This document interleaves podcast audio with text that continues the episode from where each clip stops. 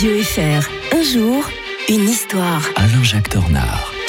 On entend son nom dans ce petit indicatif et on voit son nom également inscrit sur un gâteau d'anniversaire. Mais tous mes bons voeux, mon bon Alain Jacques. Ah, merci, oui, oui, c'est mon anniversaire. Oui, oui, oui, les ça, ça gâteaux, vous fait le- quel âge aujourd'hui Euh, so- 66 ans, c'est pas encore l'année érotique. ça.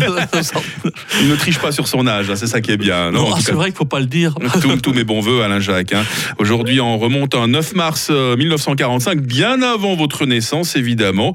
Et ce jour-là, bah, ma foi, les, les Japonais euh, s'emparaient de ce qu'on appelait l'Indochine à l'époque. hein. Oui, ce qui doit nous étonner, c'est qu'il ne l'ait pas fait beaucoup plus tôt. Mmh. Euh, parce que bah, je vous rappelle quand même que la France s'était effondrée en 1940 et, et que euh, les Japonais, qui n'étaient pas très loin, auraient très bien pu mettre la main à ce moment-là définitivement sur euh, l'Indochine. Mais ils ne le font pas. Certes, ils vont soumettre les troupes françaises d'Indochine le 25 septembre de cette année-là, mais ils vont maintenir l'administration française en place Mm. parce qu'ils ne sont pas en guerre avec euh, le régime de Vichy qui était euh, présente.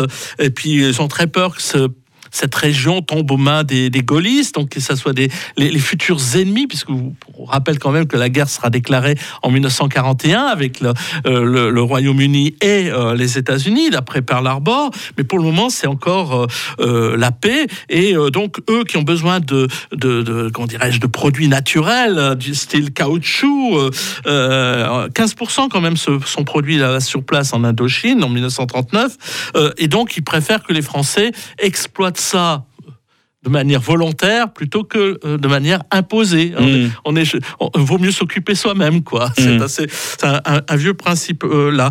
Mais en même temps, ils, ils sont dans cette euh, vision de la coprospérité éco- économique asiatique. Donc, euh, ils sont favorables à l'indépendance des pays euh, qui vont, qui sont anciennement colonisés. D'ailleurs, ils feront beaucoup pour indirectement, parce que eux-mêmes voulaient exploiter ces pays, mais ils feront beaucoup pour préparer cette décolonisation, parce que le prestige de chacun de ces pays, respectivement le Royaume-Uni quelques mois plus tard et la France, en avait pris un sacré coup face à leur défaite. Donc le- le- euh, les Japonais peuvent dire voilà maintenant c'est le moment pour vous de reprendre votre indépendance.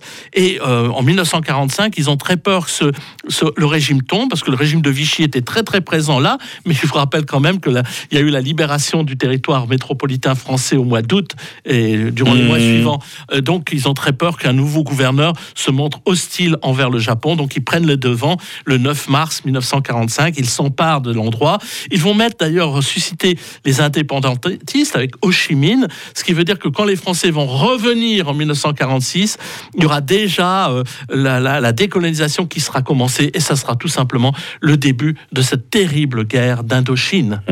On a évoqué le Japon aujourd'hui, on en parlera euh, plus amplement encore euh, demain avec ces terribles bombes incendiaires hein, qui tombaient sur Tokyo, des bombes américaines. On va revenir un 10 mars 1945 avec l'historien de Radio Fribourg demain. Très bonne journée Alain Jacques Tornard. Bonne journée à tous.